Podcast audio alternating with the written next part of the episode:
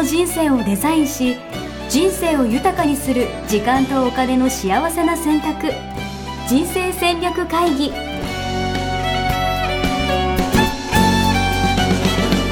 の番組は将来の仕事やお金人生にもやもやと不安を抱えている皆さんに元資産運用のプロキャリアとお金の戦略を同時に考える人生デザインコンサルタントの高頃もさあやが過去5年間延べ1700人の人生を望む形で豊かにしてきたメソッドを時間とお金の選択という切り口からお伝えしてまいります。皆さんおはようございます。おはようございます。一生日経人生デザイン研究所の高頃もさあやです。あの、この間ツイッターでですね、あの、やすしさんの、とはいえっていう言葉にすごいハマってますっていうツイートを発見した応援やすです。はいはいそうですねいただいてましたね ちょっとそれをいただいてからもう、とはいえっていうのがちょっと怖くなってきまして。はい。いやいやそれあの結構かなりの数の方思ってると思いますよ 私たちに言う手段を持っていない方もね代弁していただいたと思います本当ですか？そうそうそれが聞きたかったっていう思うようなことを言ってくれてるっていうやつでしたよね。ねそう、本当ありがたいなと思って。でも、ああやってでもツイッターとかで、あの、うんなんか、なんかメンションかタグ付けかなんかしてくださったんですよね、その方は。うん、そうですね。そううん、そう、そうやって直接こうフィードバックというか、意見もらえるのってすごい嬉しいなと思って、本当ありがとうございます。そうですね。ポッドキャストって唯一この難点が、あの皆さんとねインタラクティブにねこうあのやり取りができないところですよね。うんうんうん。うん一方的に私たちが送るだけになってしまって、皆さんの声を吸い上げる、あの、えー何ですか道がないのが、えー一つ難点だなと思ってるんですけど、そういう、ねツイッターとかで、えっとタグ付けしてあのなんか感想とかね送っていただけると、必ず私たちの目に入りますからね。いや、とはいえ、あの、やっぱさやさんは もう、その、ツイッターとかでうん、タグ付けされたりとかしたら、なんか、嫌だ、嫌だとか迷惑とかそういうのないんですか？あるんじゃないですか？いやいや全然ないですよ。本当ですか？多分ね、結構、俺もあるんだけど、遠慮する時があって、うんうんあの、今これいいのかなみたいな、タグ付けとかして大丈夫なのかなみたいな、そういうのありません？ああ全然ないですよ。あ、される側としては全然 OK ってことで。うんうん、全然 OK。あの、私、えっ、と、タタグ付けしていただいたツイートをリツイート、えーうんできる限りしていますので、うんうんうんうんううん。ん、うん、全然 OK ですね。ぜひ皆さん、はい、タグ付けして、メンション飛ばして、一緒に交流していければと思いますんで、ツイッターでもよろしくお願いします。あれね、大体、あの、ツイッターで送っても、みんなに公開ってなってるけど、大した数の人に行ってないんで、あの、1万とかね、フォロワーが、さんがいないとはいはい。うん。なので自分で思ってるほどねこうあの公開されてないんですよね、はい。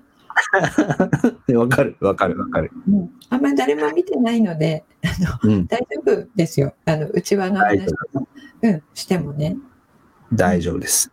うん、なんかなんならもう、その、さやさんへのメッセージぐらいな感覚で送ってもらえるとね、いいかもしれないですよね。そうそう、うん、それでもう私たち全然私たちってあのクラブハウスのですねあの、うん朝のカウンセルルームに来ていただいてる方はもう本当に内輪で盛り上がってます、ツイッターで。うんうんうんうんいいですよね。うんうんなるほどな。そうなんです。ぜひ皆さん気にせずどんどん発信していきましょう。あうんりがとうございます。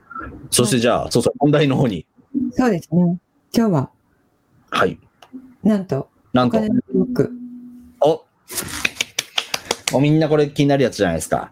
うん、ねあの今までお金に愛されるのにはどうしたらいいですかみたいなことは、うんあったことがありますけどあの、はいお金のブロックっていうね、えー切り口からはやってないえーですよね。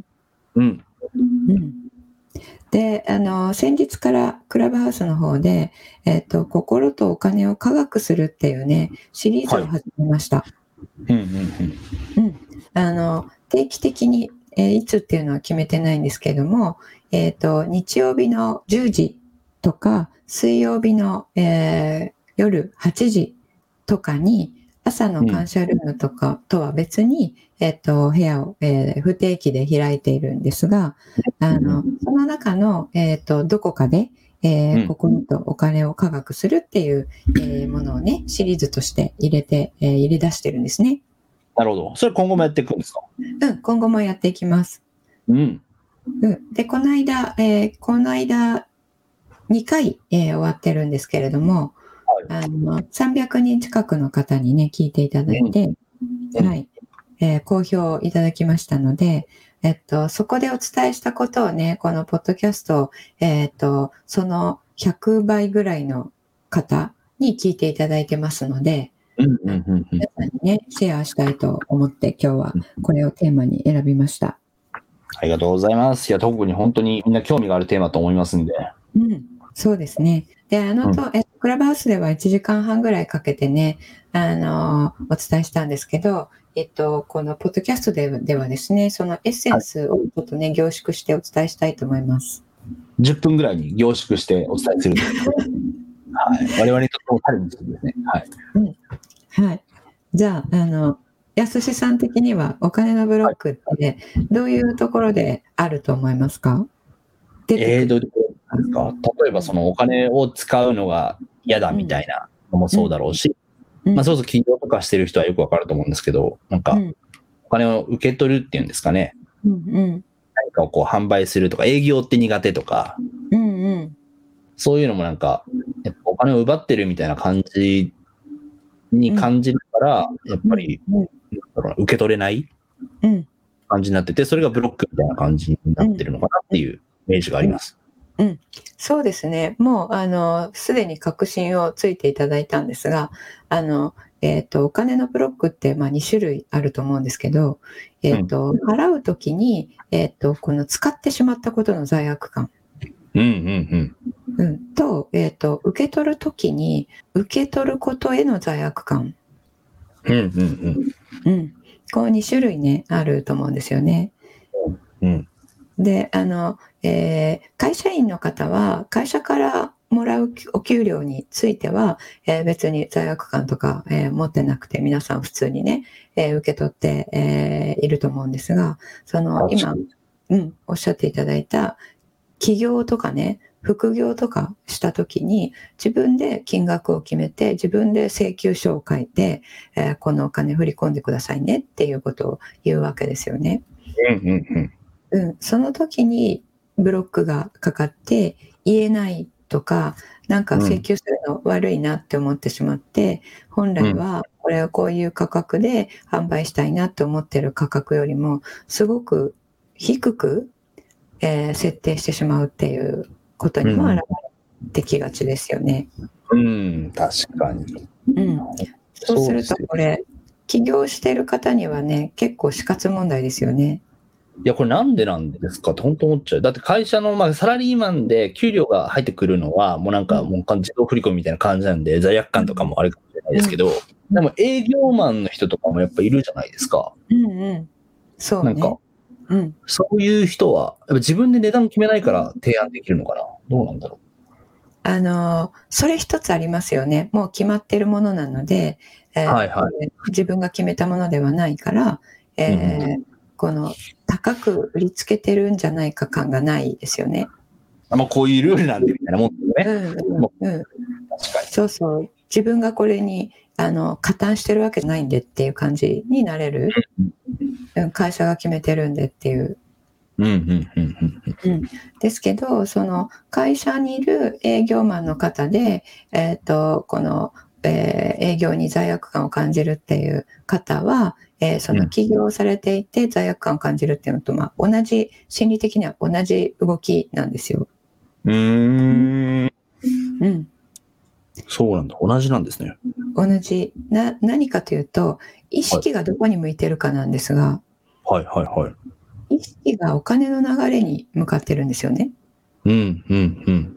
うん、で何かを販売するっていうことはそのお金の流れとしてはその相手から自分にお金が流れてくるじゃないですか相手からお金が流れてくる。受け取るときってことですよね。はい受。け取る時そうそう、うん何かを販売する、営業するっていうことは。うんうんうん、で、その時にその方が見てるのは、相手のお財布がイメージされていて、うんうんうん相手のお財布に入っていた、えー10万円なら10万円が、うんこれを売ることによって空っぽになる。確かに。うん。そうしたら、その人は一生懸命働いて、あの、うんえーこの資産10万円っていうのを気づいたのに、えーうん自分がこれを売ることによって、えーうんその10万円がなくなっちゃう。うん。あ、もう想像しただけでなんかもうちょっと申し訳なさが感じてきましたね、今。うんうん。そこにフォーカスしてるんですよね。うんうんうんうんうん。で、そのお金はどこに行ったんですかって言ったら、自分のお財布に入ってる。うん。うんうんうんうん。それを見ていると、そのお金の流れを見ていると、罪悪感感じるんですよね、受け取ることに。確かに。うん。そしたら、あの、できるだけ少なくしてあげた方がいいじゃないですか。相手の、えーお財布に10万円全部もらうんじゃなくて、1万円でも残してあげた方が、自分もなんか罪悪感なくていいですよね。なので、えっと、課金ができないとか、えっと、まあ、無料でいいですとか、最後に言っちゃうみたいな、えーうんね、起業したての方は、なんか多いんですけれども、多い。うん、それを、ああの、言ってしまうっていうのは、そのお金の流れに意識が、えーこう向かっているからなんですね。うんうんうんうんじゃあ、それどうしたらいいかというと、お金が流れるのと逆方向に、えー価値が流れてるんですよね。うん。か価値が流れてる。はい。逆方向なんですね。逆方向に、えーうん。自分が何か売ったということは品物であっても、えーと目に見えないその、えーコンサルタンティングとか、えーうん。コーチングとか、えーカウンセリングとかヒーリングとかそういった形で起業する方は、えーそれらの無形なんだけれども価値があるじゃないですか。要は何かサービスを提供してるってことですもんね。うんうんうん。うん。うん、知識とかもね。うんで、えーその、えー知識をもらうことによって、コンサル受けることによって自分の課題が解決するとか、うんうんうんうんっていうことですよね。うんってことは、その相手の方にその価値は移動するわけですよ。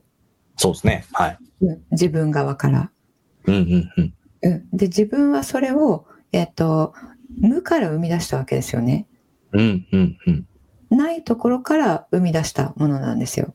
うんうんうん。で、その自分が生み出した価値を、えっと、相手に渡すのと、えっと、逆の流れで同じ価値が、えーお金として自分の方に向かってくるっていうことなんですうんよね。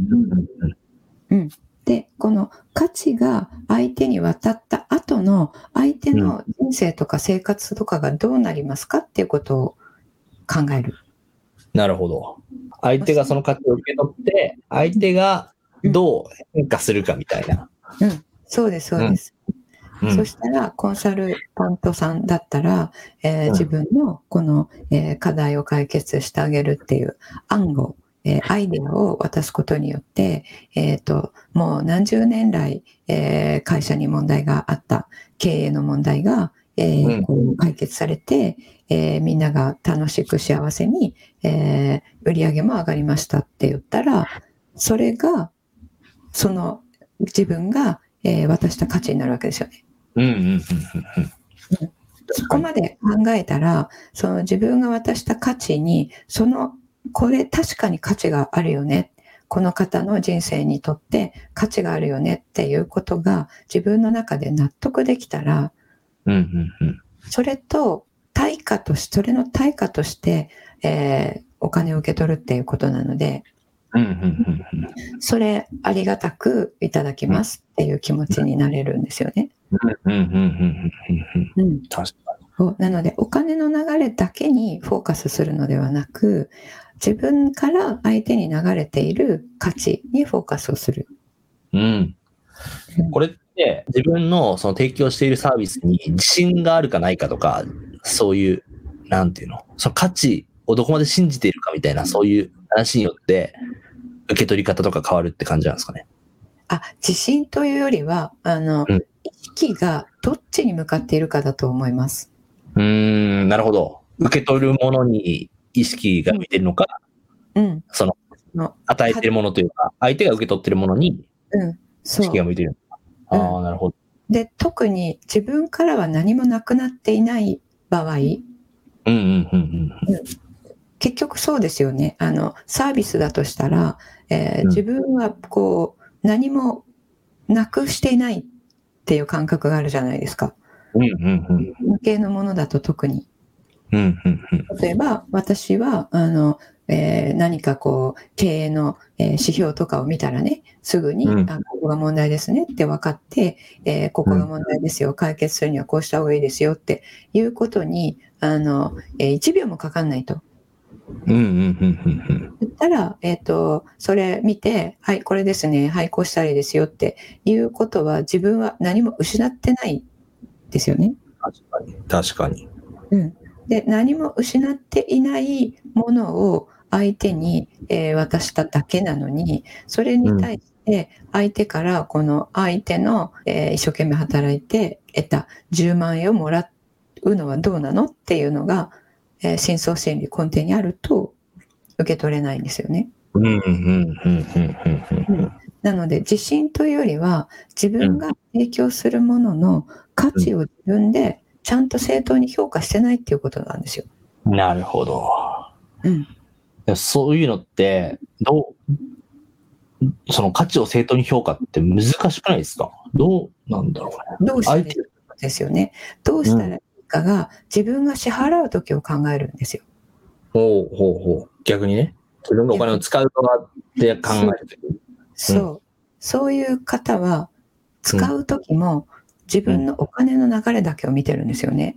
うーん、そっか。逆向きになったときに、自分の財布からお金が出ていくみたいな。そうそう。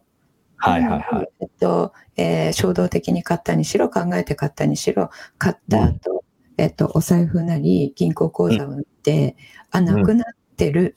せっかく働いて貯めたお金なのに、えーうん買っちゃったから減っちゃったっていうふうに考えるんですよね。うんうんうんうん。そうすると罪悪感生まれるじゃないですか。うん。うん自分が払った時に罪悪感を感じるから、あるいは嫌な思いをするから、人からも受け取れないんですよ。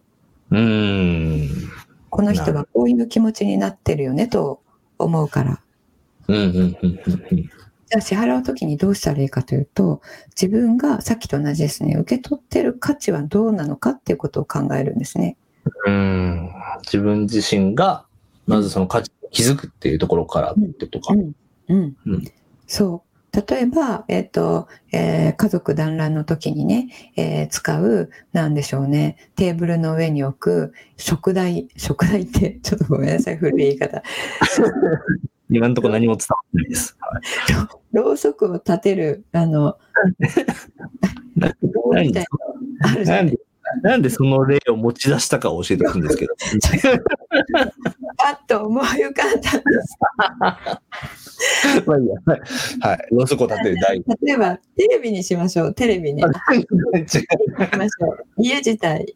はいはいハウスメーカーですと。はい。で家を建てて、あの、皆さんに提供してますと。うんで、その家を手に入れた方は、えっと、うん家族の団らんを何よりも大切にしている人。うん。でうん会社から帰ってきて、えっと、うん家族でね、あの、リビングに集まって、えー団らんすることは、あの、自分の人生で、えーこれがあるから、あの、仕事も頑張れるみたいなね、とても大切にしていますと。で、うん今までは、あの、家、えー部屋が狭かったので、えっと、うんリビングっていうのはあんまり持てなかったと。キッチンに。集まれなかったけどね、人がうんね。ちょこっとついてるみたいな感じで、あの、みんなそれぞれ部屋に行っちゃってた。うんうん。自分が提供した、えーお家では、えーその人がそういうことをしていたので、えーうんこの人はあリビングにねすごい価値を感じてるんだなっていうことでリビング広く、みんなが、えーずっといたいと思うような設計をして、えーっとうん提供しましたってなったんですね。うんその方がそのことによって受け取る価値すなわち幸せですよね。うんうんうん。うん、それはあの何者にも代え難いじゃないですか。うん、うん、うん。うん。そこを自分が提供するときに、えーうん、考えることができるということは、自分がそういうものを受け取ったときに、どれだけ受け取ったもので、えー自分幸せだなと感じられるかどうかっていうことなんですよね。はいはいはいはいはい。うんうん、その時にそれに、えっとえー感謝ができていたらうん。罪悪感感じないんですよ。感謝っていうのは、お金をそのうん払うときにってことですか？もらうとそうき両方か。最初払う時ですねうんうんうんうんブロックを外すためには最初うん。自分が払って何かを得た。例えば、うん。えっと、さっき逆に言っちゃいましたけど自分がその家族の団らんに、えー価値を感じていてそういう家を、えー建ててもらいました。あのまあ、お金は当然払っていますけれども、うん。この家が手に入って本当に良かったなって、本当に幸せだなって思いますよね。うんで、これは本当に作ってくれてありがとうって、そこに意識を向けて、えー感謝をする。なるほど。なんか、この辺が多分、なんか難しいというか、なかなか意識できてないうん時も多いなと思っていて、その、お金払ったんだから当然でしょ、みたいな、うん、なんかうん、その感謝っていうよりかは、当然もらう、もらえるものみたいなうん、うん、うん。そうです感じになよね。ななりがちなんじゃないかなと。そう、そこなんですよ。そこなんですよ、出どころ。うんうんあの、感謝が、えーできる人は、あの、毎秒毎分、もう感謝に溢れてるんですよね。うん。うんうんうんうんですけど、できないっていう人は、今日は感謝できることがなかったっていうってことは、うん。うん人生とか生活とかほとんど変わらないわけなので、うんうんもう受け取ってるものに対して、えっと、当たり前と思ってスルーしちゃっていて気がつかないか、あ、これ自分受け取ってるのは本当にありがたいなって思えるかってそこなんですよね。うん。確かに。なので、金銭の授受がないもので、そうのん感謝の感度を上げるんですよ。うんうんうん。うん。今日こういう体験をしましたとか、あの、例えば電車がね、えっ、と、寸分たがわず来るじゃないですか、日本って。はいはいはいはい。これに感謝してる人が何人いるかっていないですよね。確かに。え、だって当たり前じゃんって思ってますよね。で、来ない電車遅れてるんだけど、だけでクレームみたいなね、感じになってる人。うんうんだけど外国行ったら、あの、次が11時23分とかって、誰も3分に来ると思ってないですよ。はいはいはい。外国人の方ね、日本に来たらすっごいびっくりすることの一つそれなんですよね。23分とか37分とか、分刻みの、秒刻みの。そう、7分になったら電車が本当に来るって、えらいびっくりするんですけど、うんうん。うん、それができてるっていうことは、もうシステムをちゃんと、えー正確にコントロールして、きっちり仕事をしている人たちがいてくれるからですよね。うんうんうん。っていうことを思うと感謝ができるわけですよ。なるほどな。だからそれはだから、お金を要は使ってるときは、使うときはもちろんだけど、使わないときもってことなんですね。そこからも使わない時から、えー使わない時を最初に、えっと、うん。感謝するっていう、まあ、これ訓練をすると、だんだうん。ん感謝のその感度が上がってくるので、いや、うん。そういえば、当たり前に使ってるこれも当たり前じゃないよね。えー日本、水が、あの、水道ね、すぐジャって出てきて、えーただみたいなもんですけど、これも、えーさこれからね、あの、えー有料になって高くなるかもしれない、えー局面に日本は実はいるんですが、う、うんうんそうなってない今は、それを、えー受け取れることに感謝って、あの、えっ、と、この感度が上がってくると、たくさん気づくんですね。うんうんうんうん。なるでほどな。、その感度が上がると、お金を払うときにですね、払ってるから受け取って当然だよね、当たり前だよね、じゃなくって、これうん手に入ってありがとうが先に来るんですよ。うん。なるほど。なので、そのありがとうの気持ちとして、この金額払いますってことなんですよね。うんうんうんうんそのように感じて払うことができると、うん。うん。使っった後に罪悪感って絶対出ないんですよ。なるほどな。いや、めっちゃ面白い。え、これちなみに、まあそろそろね、時間なんで締めていきたいなと思うんですけど、うんあの、朝感謝ルームやってるじゃないですか。うんうんやっぱあそこにこう、あ、クラブハウスでね、あの、うんうんあそこに来る人はじゃあもう結構みんなもうお金のブロックとかもどんどんなくなっていくみたいな感じなんですか？えっと、感度は確実に上がってってますね。ええそうなんだ。うん。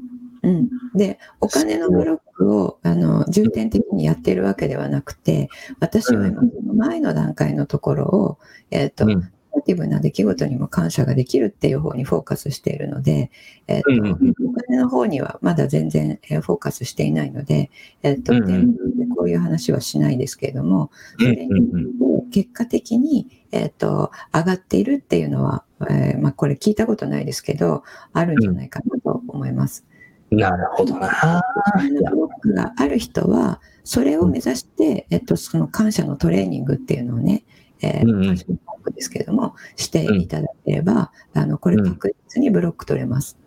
いやー。さっきちょっと途中で終わっちゃったんですけど、そのお金を払うときに、払ってるんだから当たり前じゃなくて、受け取ったことに感謝をして、その感謝を金額に換算すると、自分おおこれが感謝の、私の感謝の気持ちですよっていうのが10万ですって思ったら、うん。10万をスパーンと払えるんですよ。なるほど。感謝を金額に換算する。そうそう。で、自分が感じている感謝とこの金額は同価値ですよって自分の中で感覚として持っているものを等価交換っていうんですね。うん、うん、うん、うん、等しいの価格の価です。うん。うん。経済活動は全部等価交換で回っているので、どっちがうんうんうんどっちが得ってはないはずなんですよね。確かに、確かに。ですけど、金銭の流れだけにフォーカスをしていると、えっと、とにかく何でも安く買えたら得した。同じ金額だったらサービス、製品、たくさんもらったら得したっていうふうになるじゃないですか。わかる。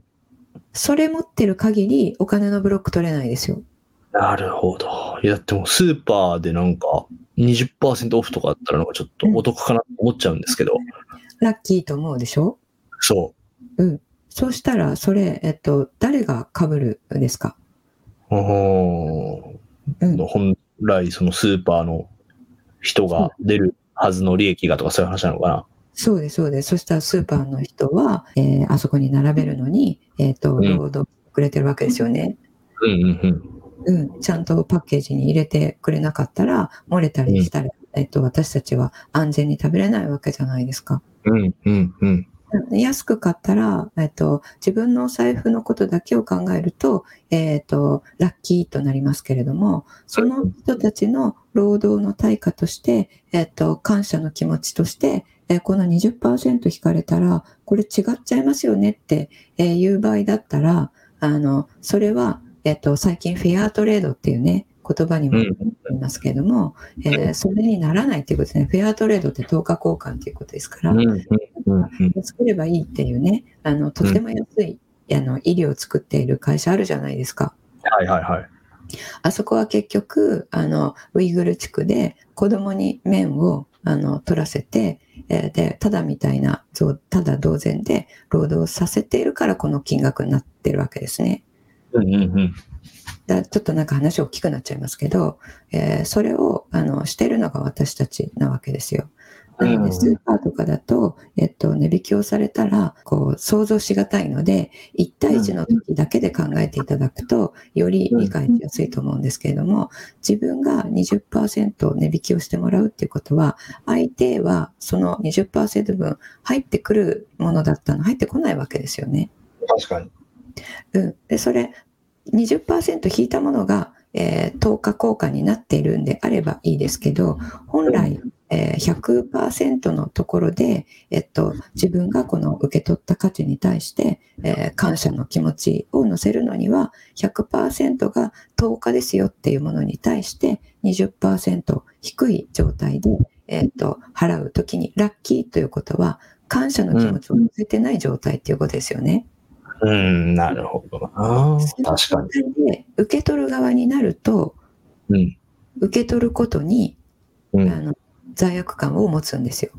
なるほど。すごい。払う時に自分がとっても感謝をしてとっても幸せになったっていうことを自覚できたら、うん受け取る時にも払ってる人が幸せになってますねっていうことが見えるので、うんうんうんうんうんうん。受け取る時に罪悪感感じないんですよね。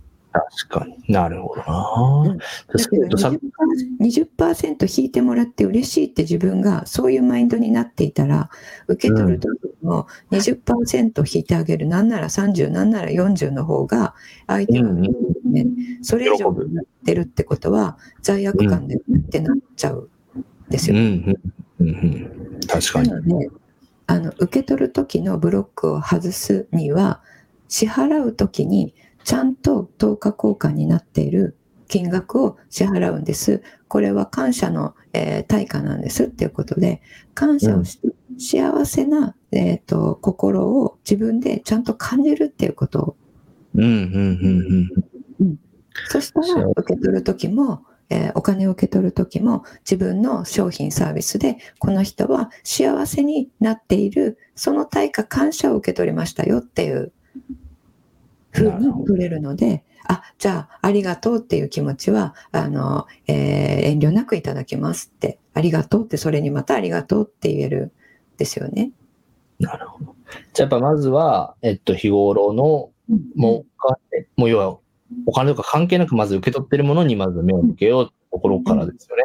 うん感謝。そうです、そうです。うん。うんで、感謝をして幸せを感じる。幸せを感じたら、えっと、うん自然にね、感謝ができるので。うんうんうんうんなのでね、あの、お金の交換は、金銭の数珠は、えっと、払う時も、受け取る時も、愛の、愛と感謝の循環なんですよ。うん。うんうんうん。うん。なのでね、これだいぶ前に、えっと、一回お伝えしたかなと思うんですけど、えっと、えー貸し借りがある時に相殺するじゃないですか、よく、私たちは。はいはいはいはいはうんそれも相殺しない方がいいんですよね。い。なるほど。うん。あ わかりますよ。なんか、うん。ちょっと消して、うんこっちが僕払ってるからいくらこっち払うねみたいな、そういうね。うんうんはいこの間お金払ってもらったから、今回これで、あの、チャラね、みたいな。はいはいはいはいはい。相殺するんではなくて、あの、えー借りていたものは、えっと、お金で自分で返して、貸していたものは、えっと、その金額返してもらうっていうのをね、うんで、その時に感謝をするっていう。そうすると、その感謝をする機会が2回になるわけじゃないですか。うんうんうん。うん。で、相殺すると、それが1回になって、どっちかの感謝が相殺されて消えちゃうんですよね。なるほど。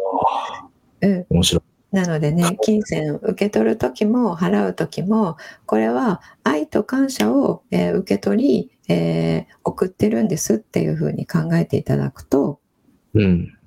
特に最初は払う時ですね。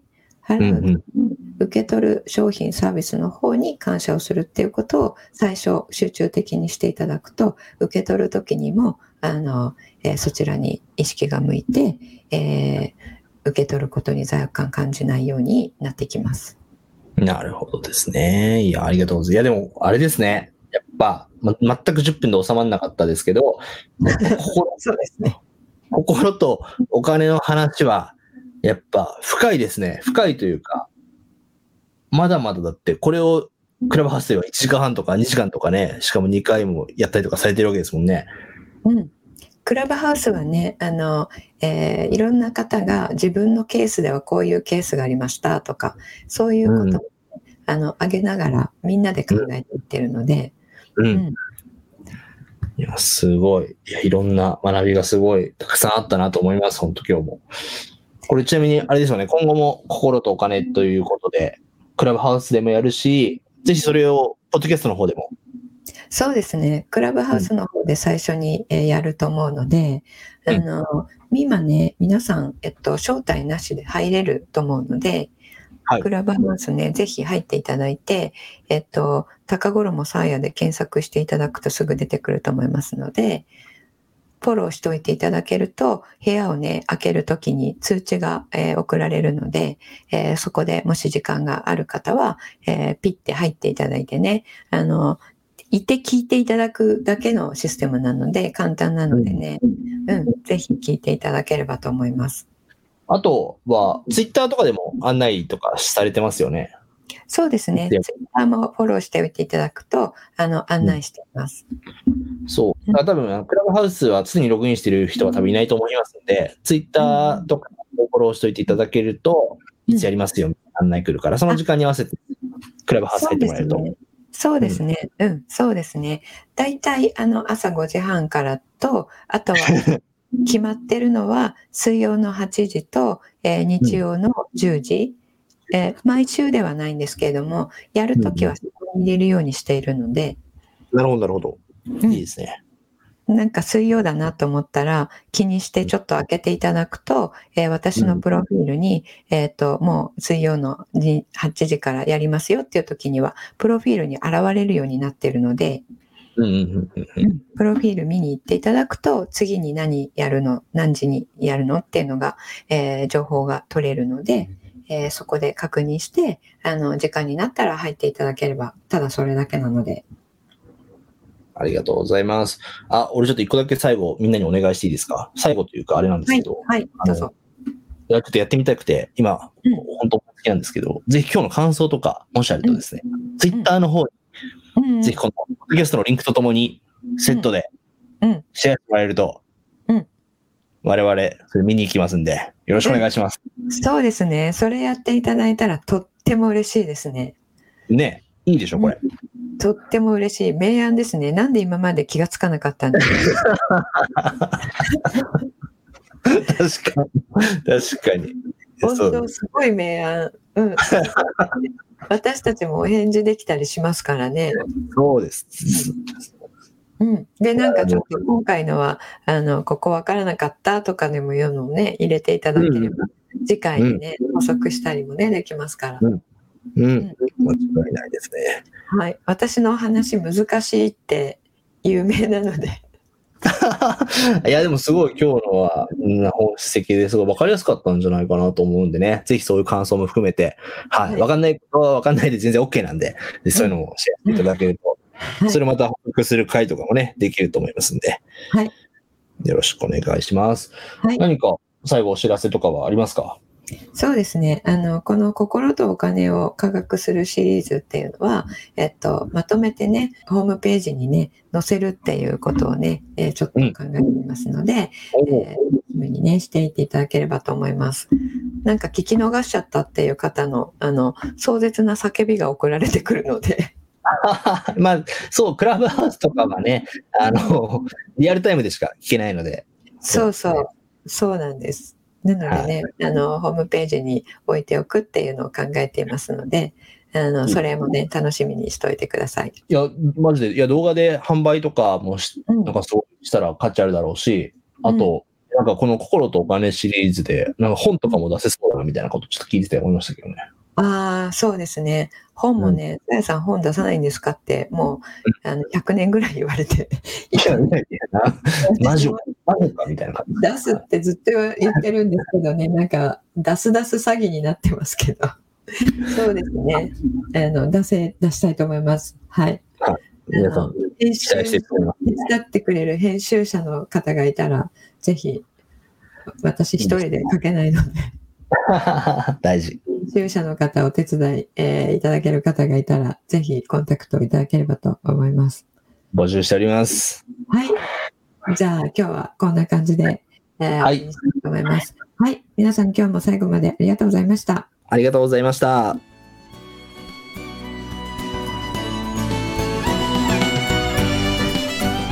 人生デザイン構築学校では通年募集を開始しました1日入門講座説明会こちらにご参加いただくと、えー学校でどのような授業を受けることができるのか体験をすることができます。そしてカリキュラムはどのようなものなのか、えー中に入っている方はどのような人がいるのか、えーさらに卒業後の人生はどのような人生が待っているのかそういったことを体験学習そして説明を聞いていただくことができます。毎月2回ないし3回開催しますので、えー、これまで半年または1年待っていただいていた方もぜひ直近の入門講座説明会にご参加いただければと思います、えー、特典もご用意しています、えー、こちらで皆さんとお会いできることを、え楽しみにしております。